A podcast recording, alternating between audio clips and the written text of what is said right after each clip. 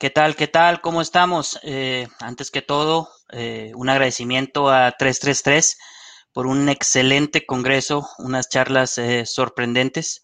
Han hecho un excelente trabajo en este 333 Experience.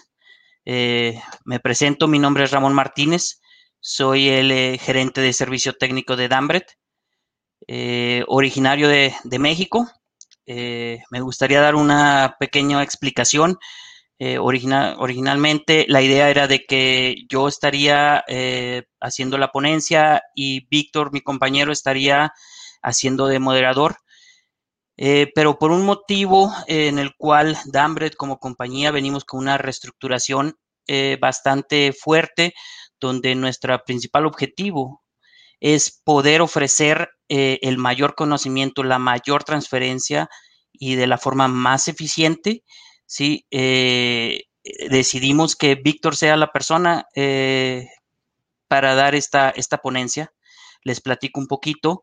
Víctor eh, Poza Moreno es originario de España, ¿sí? En, su formación profesional es zootecnista con un MBA de allá de, de, España asimismo, ¿sí?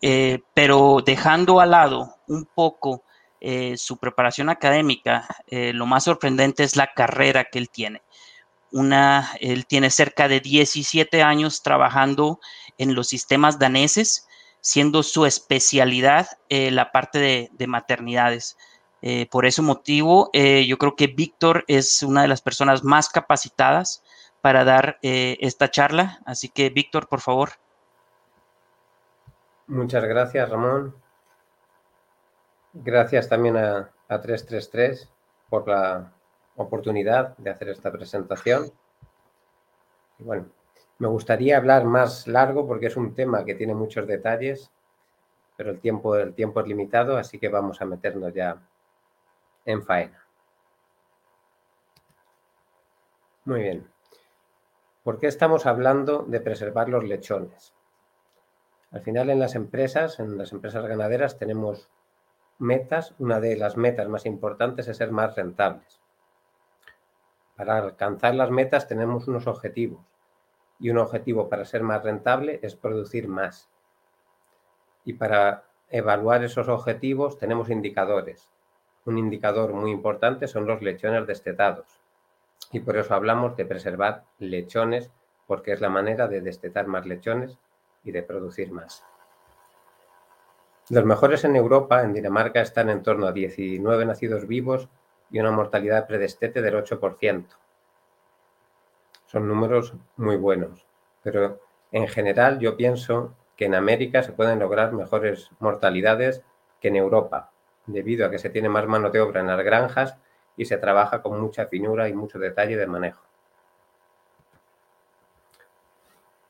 Las causas de la mortalidad ¿no? que nos que nos atacan cuando uno ve diferentes estudios. Hay causas diferentes y cambian de estudio a estudio, pero en general los lechones aplastados son una causa muy común de mortalidad de, lechones. Vemos en, en, las gráficas, en Dinamarca un 47% y bueno, varía de estudio a estudio, pero los aplastados siempre están ahí como una causa muy importante de muerte de estos lechones durante los primeros días. La mayoría de los lechones mueren durante los primeros días, 3-4 días. Estos lechones que mueren aplastados mueren principalmente por dos motivos. Tienen hambre y frío. También puede haber diseños, fallos en el diseño del, corral de partos. Puede haber cerdas en malas condiciones que aplasten a más lechones. Pero las dos causas sobre las que podemos interactuar desde ya son el hambre y el frío, y las que más relevancia van a tener a la hora de salvar lechones. Este es un estudio que se hizo en Dambred con 8.000 lechones, en el que el 90% de los lechones pasan de los 700 gramos y a partir de 500 gramos se ve que tienen una capacidad de sobrevivir. Entonces tenemos que trabajar mucho con todos los lechones. En Dambred se ha trabajado desde 2004 en el LP5, los lechones que hay vivos al quinto día, y se ha conseguido durante muchos años la paradoja de ir creciendo en lechones nacidos e ir bajando la mortalidad predestete.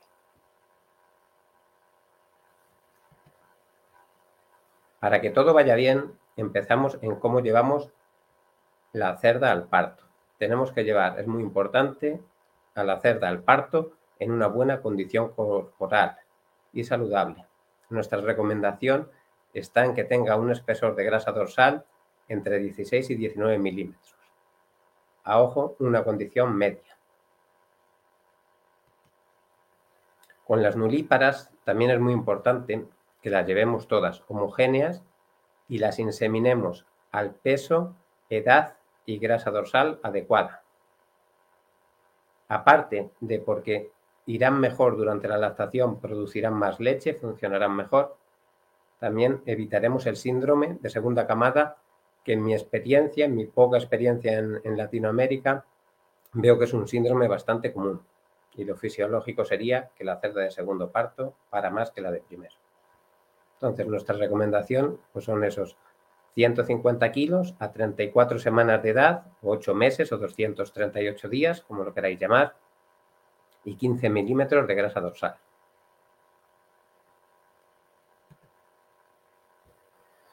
Una vez que tenemos a la cerda en buena condición corporal, tanto primíparas como el resto de cerdas, en la sala de parto, ahora una cosa que he visto también mucho en, mis viajes por, Latinoamérica es que se hace mucha inducción de los partos. En, en, Dinamarca prácticamente no se inducen partos, se inducen muy poquitos. Y en España la tendencia también es a disminuir.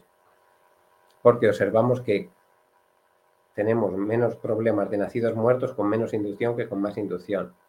También cambian las circunstancias. En América Latina es más frecuente encontrar gente las 24 horas y se pueden asistir esos partos que, que se inducen y se puede controlar mejor. Tenemos que tener mucho cuidado a la hora de inducir, porque esto lo he visto y tenemos que tener en cuenta la duración de la, gestación. Si tenemos una duración de gestación de 117 días inducimos cerdas a 113, 114, le estamos quitando muchos días al lechón dentro de la madre que le hacen falta para terminar de madurar y para seguir ganando peso. Cada día de estos que acortamos la gestación, perdemos en torno a 90 gramos, lo que equivaldría a lo mismo que perderían de peso teniendo dos lechones más de media. Entonces, es muy importante que tengamos cuidado en ese punto. con la cerda ya ahí puesta también, lo que, lo que muestra en esta diapositiva es un estudio de la forma de alimentar a la cerda antes del parto. Se vio en el estudio que hay más relación en la forma en la que se alimenta la cerda antes del parto, estos días preparto, los dos, tres días preparto, influyen más en lo que dura el parto que el número de lechones que la cerda trae se vio, como veis en, esta gráfica, que si desde la última comida hasta el parto han pasado cuatro horas o menos, el parto dura esas cuatro horas, o un poquito menos. Y a medida que nos vamos separando entre la última comida y el parto, el parto se alarga. ¿Qué nos pasa cuando se alarga el parto? Que los nacidos muertos aumentan aparte de aumentar los nacidos muertos, nos influye en el, encalostrado de los lechones y en cómo la cerda va a andar en toda su, su lactación. Lo que recomendamos son tres comidas mínimo, tres comidas separadas y que cada comida sea de mínimo un kilo. Que lo mínimo que coma la cerda esos días antes del parto sean tres kilos. Y aquí veis las cantidades óptimas para diferentes factores. Vemos que la cantidad recomendable está entre 3, 4, 4 kilos. Pues iremos viendo. También es verdad que pueden cambiar mucho las energías de unas zonas geográficas a otras y vosotros con dietas maíz-soja soléis tener un alimento con más energía que el que se tenga aquí en Europa.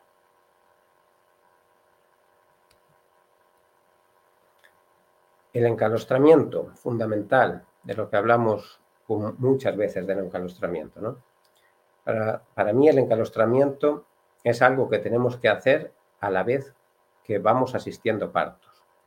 Cuando hacemos nuestras rondas para ir controlando que las cerdas vayan pariendo bien, sin problemas, y si tienen problemas, asistirlas, tenemos que estar con cuidado de los lechones. Tenemos que estar poniéndoles a la teta, facilitándoles que vayan a la teta y favoreciendo sobre todo el encalostramiento de los lechones más débiles y de los últimos que nacen.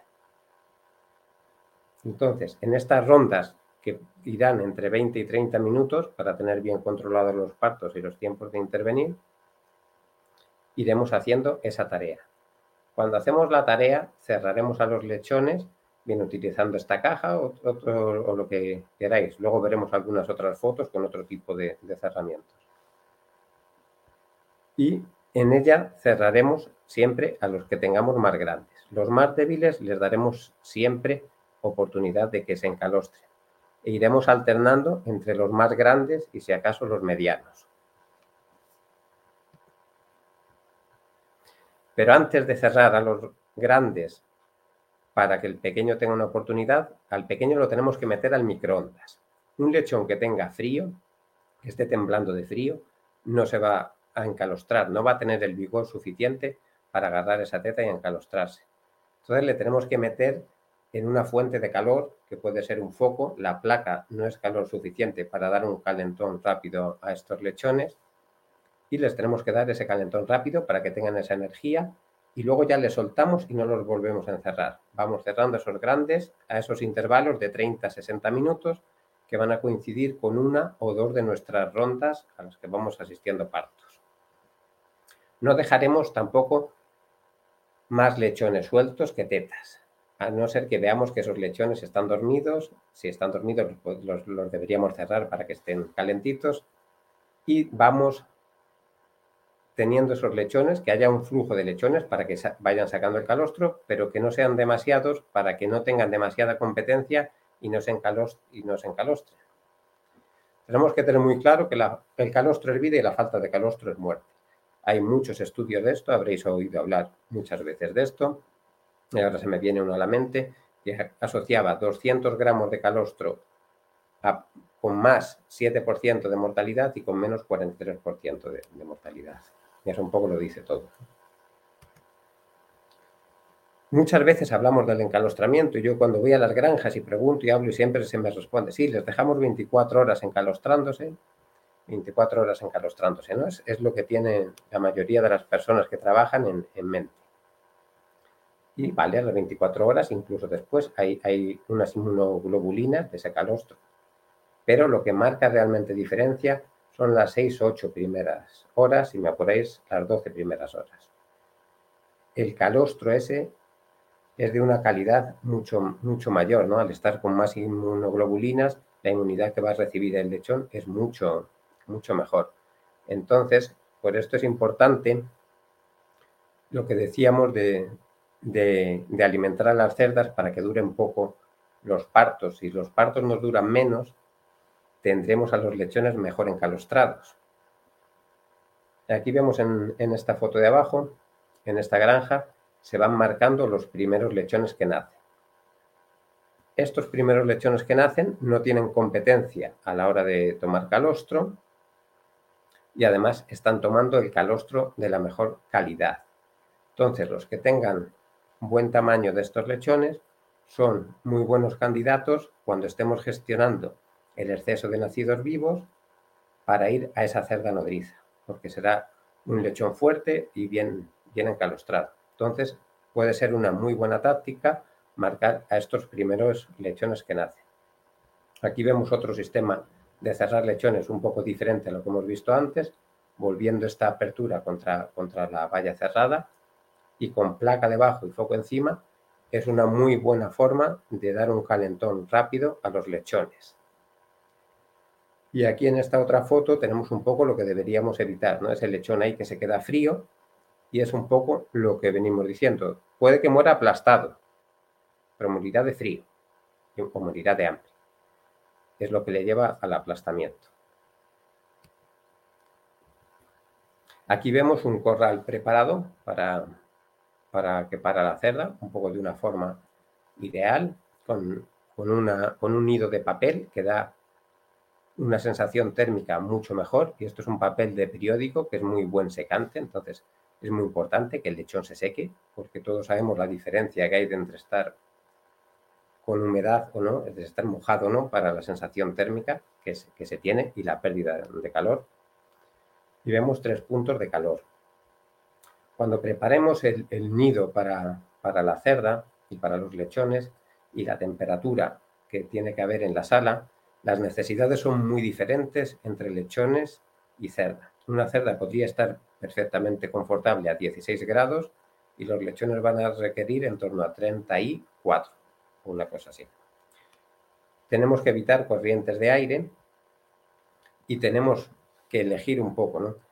Entonces, si bien es cierto que para mejorar la ingesta de la cerda, eh, cuanto más nos acerquemos a esos 16 grados, estaremos mejor. En los primeros días y en estas primeras horas es muy importante que sacrifiquemos un poco a la cerda en beneficio del lechón. Eh, hay que preservar la vida, la vida del lechón, ¿no? Entonces necesitamos que, esa temperatura de esa sala pues, se pueda subir a unos 24 grados, que tampoco va a interferir demasiado con, la cerda. Una vez que la cerda haya terminado de parir, ya todo esto nos, nos, em, empieza a sobrar y lo que tenemos que tener el foco en que, las, en que los lechones se vayan a su área de descanso, ¿no? donde está la placa. Para que los lechones vayan al área de descanso, podemos usar cajas como esta y cerrarlos y de alguna manera los enseñamos a que vayan allí. O podemos hacer que ese, esa zona de descanso sea más atractiva. Hay estudios daneses que se hicieron con paja, no con papel, que, esa cama de paja de 2 centímetros, haciéndola atractiva con algo que haya manipulado la cerda durante el parto, con ese olor a la madre, que allí se podrían usar, no sé, sacas de café, se me, se me ocurre, se podrían utilizar. O el mismo papel, el papel, los lechones les, les atrae mucho, ¿no? Entonces, si hacemos ese nido atractivo, funciona mejor que intentar enseñar al lechón a base de, cerrar. Como hemos visto también en, la, en la, una de las primeras gráficas de las causas de la mortalidad, a partir de los cinco días hasta el destete, una causa, la causa más alta de mortalidad en el estudio danés que, os comentaba, es la septicemia. Hay una falta de, higiene, hay, una puerta abierta para que entre una infección y eso genera mortalidad en los, lechones.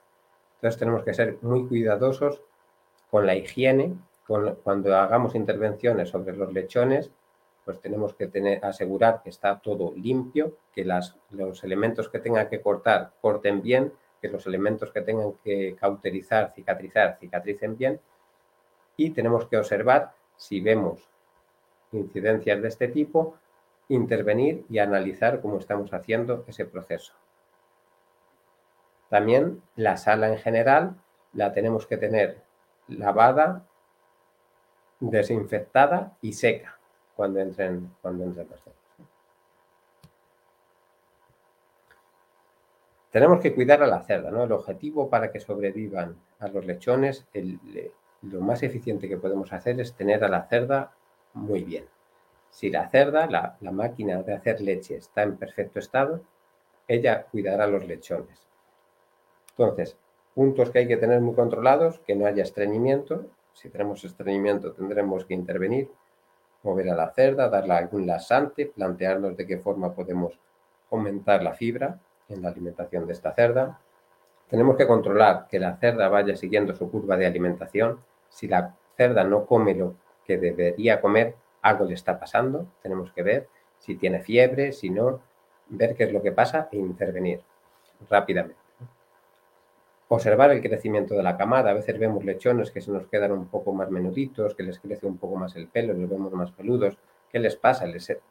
Hay buena temperatura, ¿no? Hay una corriente de aire que les esté afectando. Me cambia mucho la temperatura entre el día y la noche y por la noche es cuando me les pasa a los lechones y no maman lo que tienen que mamar. Al no vaciar la ubre, la, producción de leche va disminuyendo y al final se forma una bola de miel. Observar mucho a la ubre de la cerda. La ubre de la cerda tiene que estar bien llena. Si la ubre se nos viene abajo es porque la producción, la producción de leche no está siendo correcta. Tendremos que ver por qué. Y es muy importante que en todas estas cosas intervengamos muy rápido. El lechón nace con reservas para muy pocas horas. Si no intervenimos rápido, los lechones morirán. El factor número uno que limita la producción de leche es el agua. El, chupón que estamos viendo en la foto, esta es una foto del año 2005 en, Dinamarca, ese chupón daba en esta granja 8 litros al minuto, que es lo que yo recomiendo que dé que de agua. Queremos ingestas de agua de 50 y más litros. Tenemos que tener caudal de agua para que la cerda pueda beber. Si nuestro chupón no diera estos, estos caudales, podemos hacer aportes manuales de agua y nos podemos replantear qué podemos hacer en nuestra instalación para que mi chupón dé más litros de agua.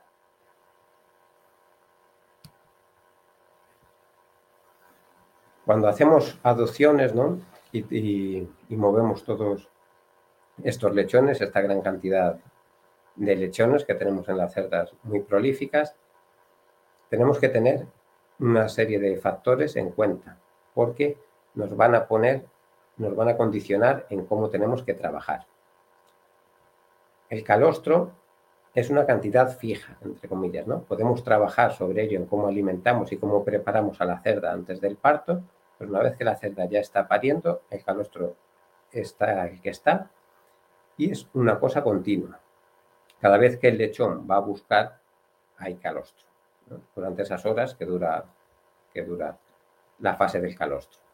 Luego, cuando cambia la cerda a producir leche, no es una cantidad fija, es una cantidad variable, que va a depender mucho de cómo esté la cerda y de la capacidad que tiene el lechón de estimularla. Cuanto más estímulo, cuanto más se vacíen las mamas en cada toma, la cerda seguirá produciendo más leche. Si no hay ese vaciado de mamas, la producción de leche irá disminuyendo. Y la leche se da unas 20 veces al día, aproximadamente cada hora, ¿no? 10, 20 segundos de ventana tiene, tiene para, para mamar los, los lechones. Una mama que no se usa en tres días se seca.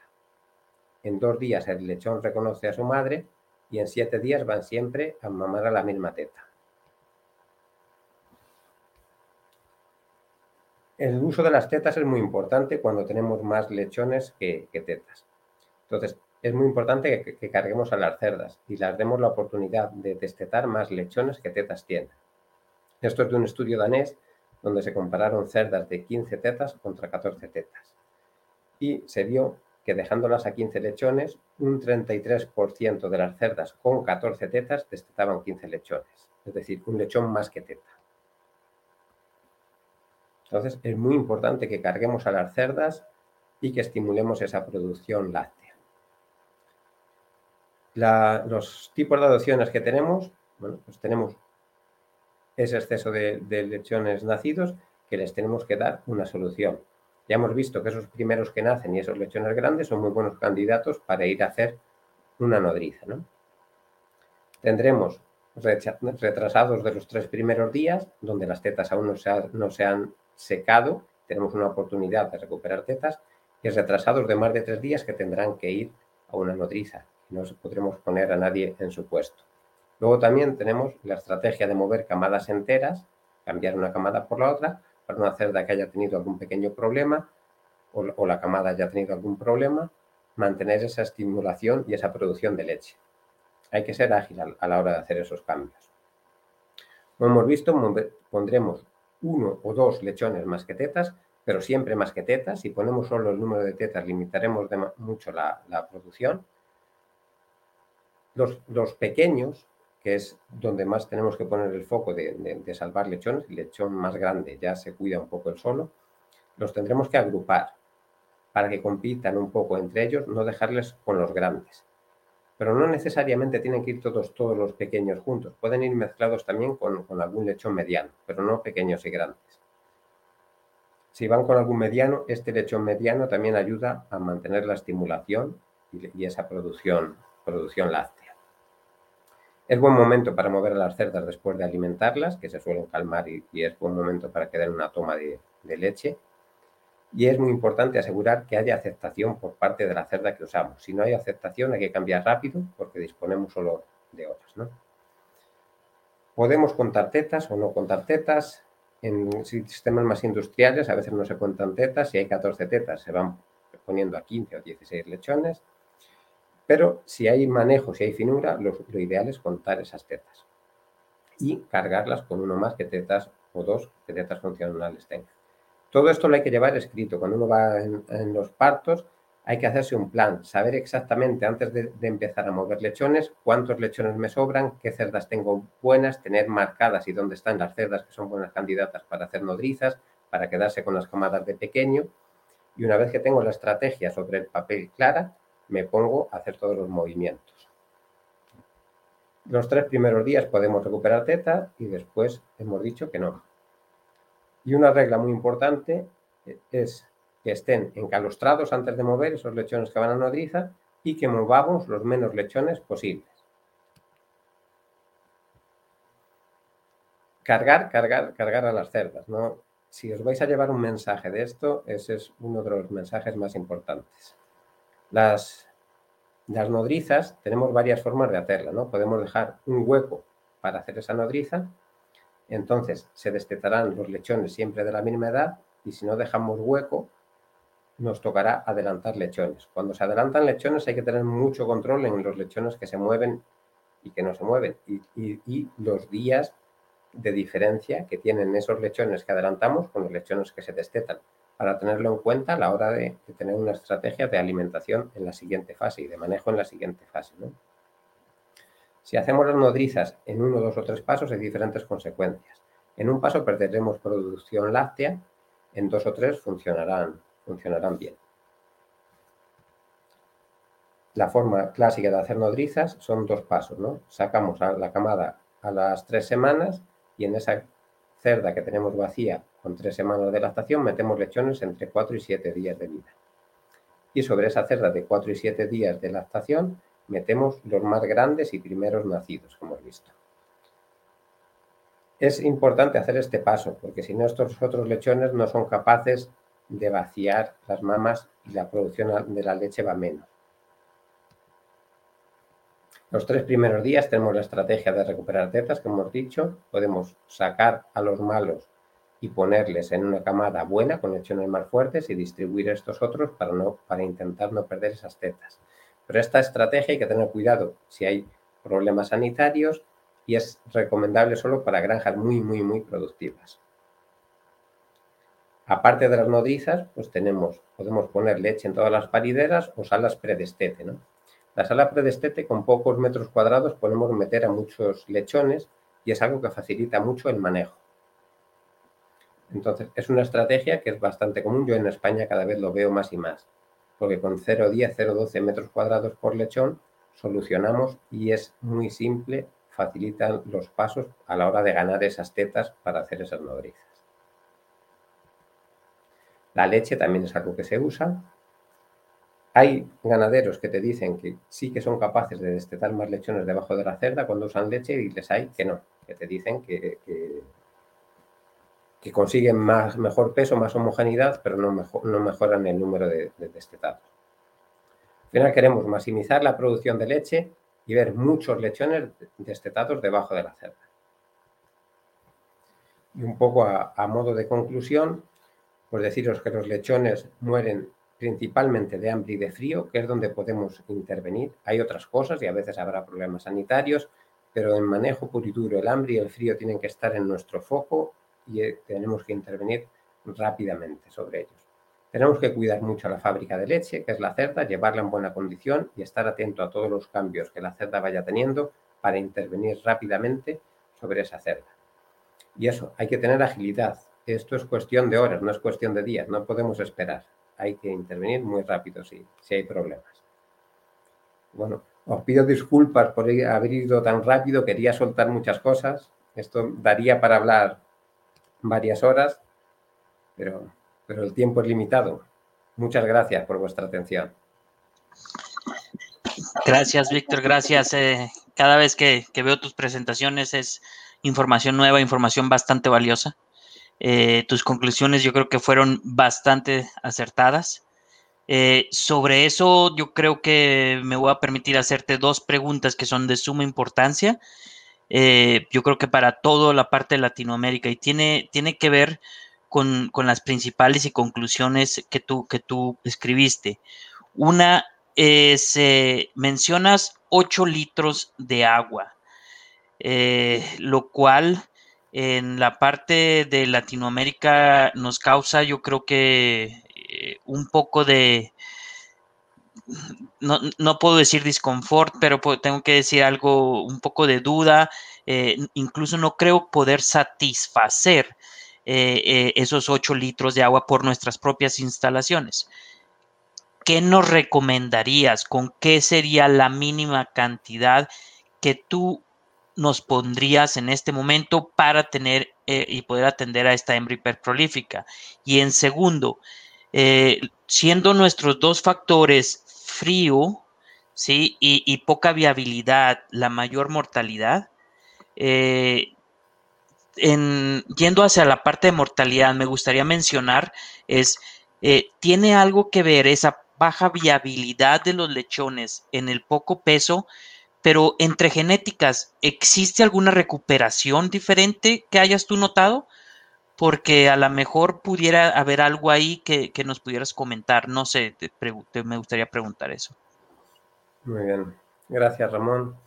A ver, un poco respecto al, tema agua, eh, para mí lo ideal serían esos 8 litros incluso. Me podría ir hasta más, ¿no? Yo he visto granjas con hasta 13 litros y, esta es producción. Pero si me tuviera que quedar con una cantidad mínima que veo funcional, diría 5 litros al minuto. Ok. Y es importante que, que comprobemos que hay los litros cuando las cerdas beben también. Y aparte, si el chupón no nos da más, también se pueden montar sistemas para añadir agua y podemos reforzar un poco y dar a la cerda ciertas tomas de agua para, estimular ese, agua. Pero es muy importante que tengamos el, agua en, mente. Y respecto al tema de, la viabilidad de estos lechones, un poco en la gráfica que enseñaba el peso, sí hay diferencia, ¿no? los clientes a mí me dicen mucho, sí, cuando hay tanto lechón, ¿vale? Pueden ser algo más pequeños, pero el lechón Dambres es un lechón muy vital que, que agarra muy bien teta es un lechón valiente.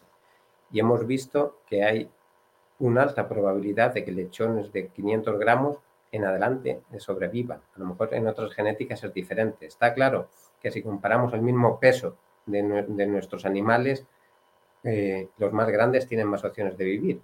Pero como también comentaba, desde 2004 se ha trabajado mucho en los vivos al quinto día y ese parámetro ha conseguido la paradoja de camadas más largas, con más lechones y mortalidad predestete disminuyendo. O sea, se han conseguido camadas más homogéneas y lechones más, mucho más vitales. Perfecto. Ahora tenemos aquí una pregunta de Agustín Saldaño. Eh, comenta que si utilizas tú en una forma específica algún estimulador para bajar el calostro, eh, en el caso de tener una, una, baja producción del mismo? Como regla general, eh, no. Si, tenemos una baja producción, habría que ver un poco por qué. Eh, lo que tenemos que tener es que el lechón sea capaz de estimular para sacar ese calostro. Es decir, tenemos que calentar a, a ese lechón pequeño para que sea capaz, tener a los otros lechones que estén a gusto cuando se están encalostrando, ponerles un foco de calor. En un estudio danés, con un foco de calor puesto, se veía que se salvaban, se sacaban 0,3 lechones más hacia, hacia adelante. Eh, reforzar eso, reforzar lo que son las condiciones para que el lechón esté a gusto y él estimule a la cerda. Y ver que, por qué no hay calostro, cómo hemos alimentado a la cerda al final de la gestación hemos usado fibra, no hemos usado fibra, está la cerda estreñida, y no ya estreñida solo a que tenga unas pelotas así duras de golf. Son las heces como tienen que ser, ¿no? La podemos dar a lo mejor algún tipo de laxante. Tenemos que hacer que la cerda esté bien. Tiene la cerda agua, yo iría resolviendo por ahí. En, general en Dinamarca, tema hormonas, tema para, para bajar la leche, eh, están muy en, muy en desuso, muy, muy en desuso. Otra pregunta que, me parece bastante y es y, también de Agustín Saldaño es, ¿crees en la oportunidad de los lechones criados artificialmente? Sí, a ver, yo cuando he visto estudios de lechones que se sacan artificialmente, eh, funciona, técnicamente funciona.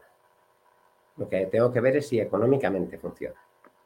Entonces, eh, yo bajo mi experiencia, lo económicamente más eficiente es la leche de la cerda. Entonces yo voy a trabajar por cargar a mis cerdas y, y que la cerda trabaje y haga su trabajo. Además, también favorecerá para una mejor salida al, siguiente ciclo y una, y una productividad mayor. Pero bueno, por ahí, eh, por ahí se irá avanzando y sí que creo que se pueden utilizar como un, como un apoyo para ayudar a sacar ciertos lechones extras, como hemos visto en esas papilleras, por ejemplo, pues ya eh, nutricionalmente pues tenemos leches que van muy bien y, alimentos que desde una temprana edad van muy bien haciéndoles una papilla. Entonces lo veo, a día de hoy lo veo como un apoyo, no como una cosa que, que, quite a la otra. Y quiero maximizar la cerda, ¿eh? la cerda la hay que trabajar. Claro. Como última pregunta, dado que nos queda ya un muy, muy corto tiempo, es, tenemos una, pregunta de, Ángel Araguen. Ángel Araguen, ¿qué tan efectivo es el destete súper temprano, entre 5 o 7 días de nacidos a una sala, como la que nos mostraste?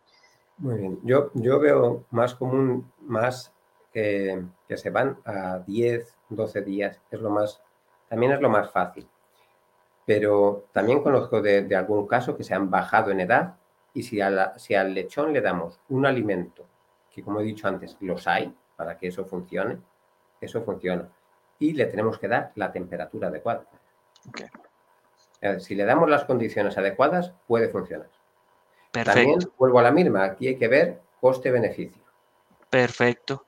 Pues Víctor, ahora sí que te agradecemos muchísimo tu tiempo. Yo sé que en este momento es un poco tarde para ti, pero era de suma importancia para, para nosotros que, tú impartieras esta charla. Muchas gracias, ha sido un placer y, me gustaría invitar. Ha sido muy rápido, yo podría estar hablando de esto horas y me he dejado muchas cosas para comentar uno va hablando y se te vienen detalles que los tienes que ir frenando y que son importantes también, ¿no? Y no se han dicho en la charla. Entonces, me gustaría invitar a todas las personas que nos están escuchando a que nos contacten, que nos manden preguntas a través de la plataforma, que estaremos encantados de, contestar. Así es, Víctor. Muchísimas gracias a todos. Hasta Muchas luego. Gracias, que vaya muy bien.